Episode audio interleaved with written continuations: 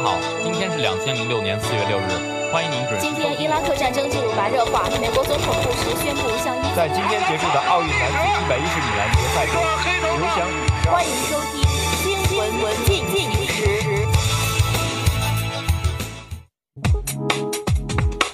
关注一周热点，汇总全球资讯。欢迎收听二零一七年五月二十二日的新闻进行时。今天是星期一。今天节目的主要内容有：新闻快报，习近平始终坚持人民公安为人民；苏丹总统巴希尔将错过特朗普中东峰会；中国校园欺凌调查报告，语言欺凌是主要形式；鲁哈尼连任能否让伊朗脱困？评论员文章：人民日报评论员高温为气候变暖在敲警钟。评论员文章：人民日报评勒索病毒肆虐，网络安全应杜绝想不到。首先是一组新闻快报：习近平始终坚持人民公安为人民。新华社北京五月十九日电，全国公安系统英雄模范立功集体表彰大会十九日上午在北京举行。中共中央总书记、国家主席、中央军委主席习近平亲切会见立功集体表彰大会代表，并发表重要讲话。习近平代表党中央、国务院和中央军委，向受到表彰的先进集体和先进个人表示热烈的祝贺，向全国公安战线的同志们表示诚挚的慰问。他强调，全国公安机关和公安队伍要坚持党对公安工作的领导，牢固树立四个意识，坚持人民公安为人民，全面加强正规化、专业化、职业化建设，做到对党忠诚、服务人民、执法公正、纪律严明。习近平强调，当前我们党正在团结带领全国各族人民为实现两个一百年奋斗目标、实现中华民族伟大复兴的中国梦而奋勇前进。我们要在全社会大力弘扬公安英模精神，推动培育和践行社会主义核心价值观，凝聚全国各族人民为中国特色社会主义事业共同奋斗的磅礴力量。中共中央政治局常委、国务院总理李克强，中共中央政治局常委、中央书记处书记刘云山参加会见。苏丹总统巴希尔将错过特朗普中东峰会。苏丹总统办公室十九日说，苏丹总统巴希尔由于个人原因无法出席在沙特阿拉伯举行的领导人会议，已经向沙特王国萨勒曼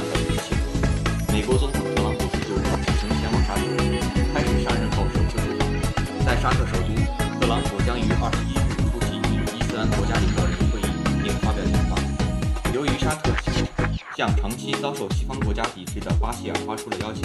巴希尔是否与会备受舆论关注。国际刑事法院二零零九年三月以涉嫌战争罪、反人类罪等罪名对巴希尔发出通缉令，受到苏丹政府强烈谴责和一些非洲国家的批评。近年来，苏丹与沙特关系发展迅速。沙特二零一五年组织打击也门胡塞武装联军后，苏丹立即派遣部队加入。苏丹同时找出几个同伊朗保持友好关系的沙特阿拉伯国家之一。但去年，除沙特与伊朗断交后，苏丹也立即响应与伊朗断交。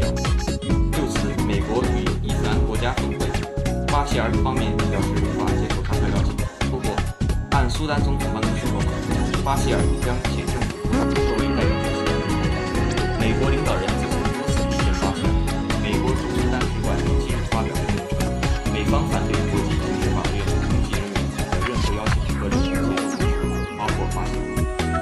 校园欺凌调查报告，语言欺凌是主要形式。中新网长沙五月二十日电，中国应急管理学会校园安全专业委员会二十日在中南大学举办社会风险与校园治理高端论坛，集中讨论了中国社会风险演化及其防控、校园安全治理现状与发展方向等内容。当天，《中国应急教育与校园安全发展报告（二零一七）》中国校园欺凌调查报告在论坛上发布。《中国应急教育与校园安全发展报告（二零一七）》指出，校园安全事件发生的时间存在明显的周期性、季节性。从整体上看，每年下半年校园安全事件发生的频率整体要高于上半年。节假日、开学以及毕业季，校园安全事件频发。中国校园调查。中国校园欺凌调查报告则指出，语言欺凌是校园欺凌的主要形式。按照校园欺凌的方式进行分类，语言欺凌行为发生率明显高于关系、身体以及网络欺凌行为，占百分之二十三点三。该报告还表示，中部地区校园欺凌行为发生率最高，占百分之四十六点二三。中国应急管理学会校园安全专业委员会一直专注于校园治理领域的研究，旨在提高中国应急教育与校园安全管理理论研究水平与实践工作能力，为开展相关领域的交流合作提供案例素材。鲁哈尼连任能否让伊朗脱困？新华社德黑兰五月二十日电，伊朗内政部二十日宣布，现任总统鲁哈尼在伊朗第十二届总统。鲁哈尼成功连任，说明伊朗社会期待变革和发展的愿望没有改变，这无疑是改革派的重要胜利。在民众期待和现实主义之间，鲁哈尼第二个任期注定是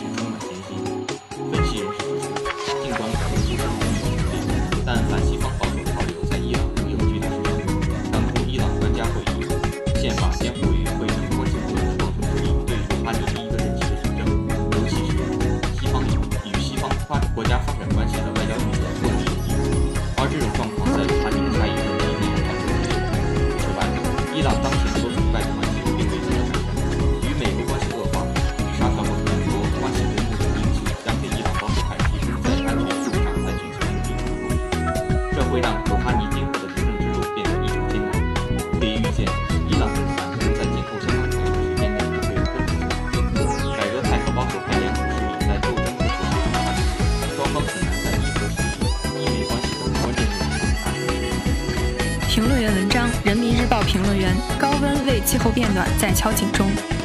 五月十七日到十九日，北方多地遭遇今年以来首次大范围高温天气，涉及京津冀、内蒙古等七省，内蒙古局地出现四十摄氏度高温。中央气象台发布了今年首个高温黄色预警。持续几天的高温预警很快就会解除，但气候变暖的警钟应该在我们耳边持续鸣响。通常，在气象专家谨慎的分析中，一次短暂的天气过程很难直接归咎于长期的气候变化。不过，在气候变暖的大趋势下，许多地方高温、热浪、干旱、暴雨等极端天气出现的频率和强度显著增加，这一点是确定无疑的。最近几年，全球平均气温接二连三地打破纪录，一年更比一年热。继2014年和2015年后，2016年又一次打破全球平均气温纪录，成为现代历史上最热的一年。监测数据显示，20世纪中后期以来，地球气温正在加速变暖，北半球变暖速度快于南半球。环球同此凉热，中国气候变暖的趋势也非常明显。据中国气象局统计，2016年是我国自1961年有气象记录以来第三暖的年份，气温仅低于2015年和2007年。虽然年平均气温不是最高，但2016年我国气温仍创下了几项纪录，例如夏季最高温突破了历史最高值。另外，从2014年起，全国高温日数逐年增加。今年四月以来，全国平均气温较常年同期偏高零点七摄氏度，一些地方提前入夏，例如北京五月七日已入夏，比常年入夏日期大幅提前了十二天。气温较高，比较干旱，正是近期北方强沙尘天气、森林火灾、森林火灾乃至杨絮柳絮多发的一个重要原因。气候变暖的原因？国内外多数科学家认为，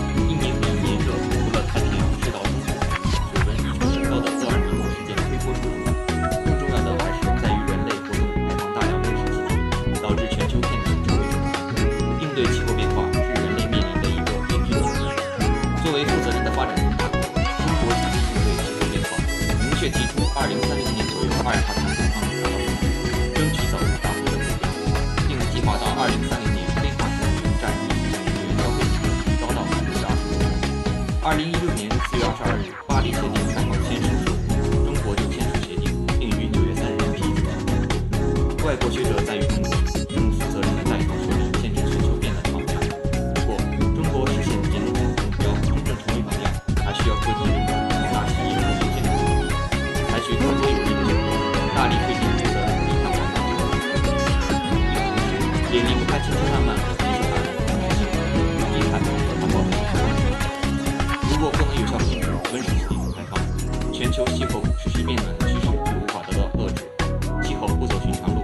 们将会置身于前景难测的风险之中。为了一个更安全、更可持续的地球村，需要更多人成为节能减排、尊重自然、顺应自然、保护自然，像保护自己的眼睛一样保护生态。高温热浪暂时消退，但关注和减缓气候变暖的热情暂没消失。行动起点评论员文章，《人民日报》评勒索病毒肆虐，网络安全应杜绝想不到。这几天，部分有车一族遭遇到了不小的麻烦，不仅没办法办理车辆年检，有的连加油都成了问题。原因是席卷全球的勒索病毒肆虐，国内一些公安交警、加油站的内部系统纷纷中招，导致一些业务被迫暂停。在生活中与病毒风暴狭路相逢，让人真切感受到黑客就在身边。一组数据值得深思：一百五十多个国家沦陷，全球二十多万家机构的电脑中毒，中国近三万家机构受影响。与当年的灰鸽子、熊猫烧香、网银刺客等病毒相比，这次的勒索病毒影响范围之广，堪称有过之而无不及，以至于有人把这次集中爆发称为“互联网世界的核扩散”。在震惊、愤怒之余，谴责、补漏之外，更值得令人思考的是网络安全何以可能的问题。正如德国媒体所言，攻击显示数字化社会的脆弱。一定意义上，网络世界同样是个风险世界。电影《虎胆龙威四》中，极极端恐怖分子经过周密策划，利用黑客技术攻陷政府核心网络，一时间城市停电、交通混乱、万众惊恐。电影的演绎或许有夸张之处，但在现实中并非没有根据。手机连上无线网络，访问的网站、输入的账号密码，在后台一目了然。在朋友圈晒登机牌，一个破译器就能把姓名、行程、家庭住址等个人信息读出来。用户习惯设置通用账号密码，一处地方的信息泄露，便会导致社交、购物甚至支付等其他信息处于裸奔状态。无论是病毒的蔓延，还是现实的隐患，无不在时刻提醒着我们身处的网络是一个风险无处不在的丛林。倘倘若没有安全的甲胄，将危机重重。升级软硬件对于防范安全风险固然重要，网络安全观念的更新则更为根本。有的人认为，全世界电脑那么多，病毒再如何蔓延，自己的电脑中毒也是小概率事件，补丁大不大无所谓，谨存侥幸。有的人认为，电脑装了杀毒软件。发展日新月异，再好的杀毒软件也有漏洞。还有人把网络的物理隔离视为绝对安全保证。事实上，内部网络如内部网络如不勤打补丁，如不勤打补丁，漏洞可能更大，而且内网资产的数据和价值更大，被攻击后影响也更为严重。没有意识到的风险是最大的风险。如今的互联网早已不是当年的飞鸽传书那么简单，已经覆盖了我们生活的方方面面，稍有不慎就会让自己陷入泥淖。我们不可能要求每个人都成为武林高手，但至少每个人都应具备一定的方式。更重要的是，国家相关部门应该未雨绸缪，做好应对最坏情况的预案。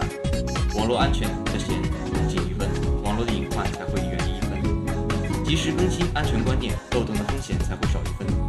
百余年前，梁启超根据中国与世界的交流程度，将中国历史划分为中国之中国、亚洲之中国和世界之中国。今日中国在网络的作用下，时时刻刻与世界同起同热。中国不仅是东西方的世界之中国，更是互联互通的世界之中国。互联互通的机遇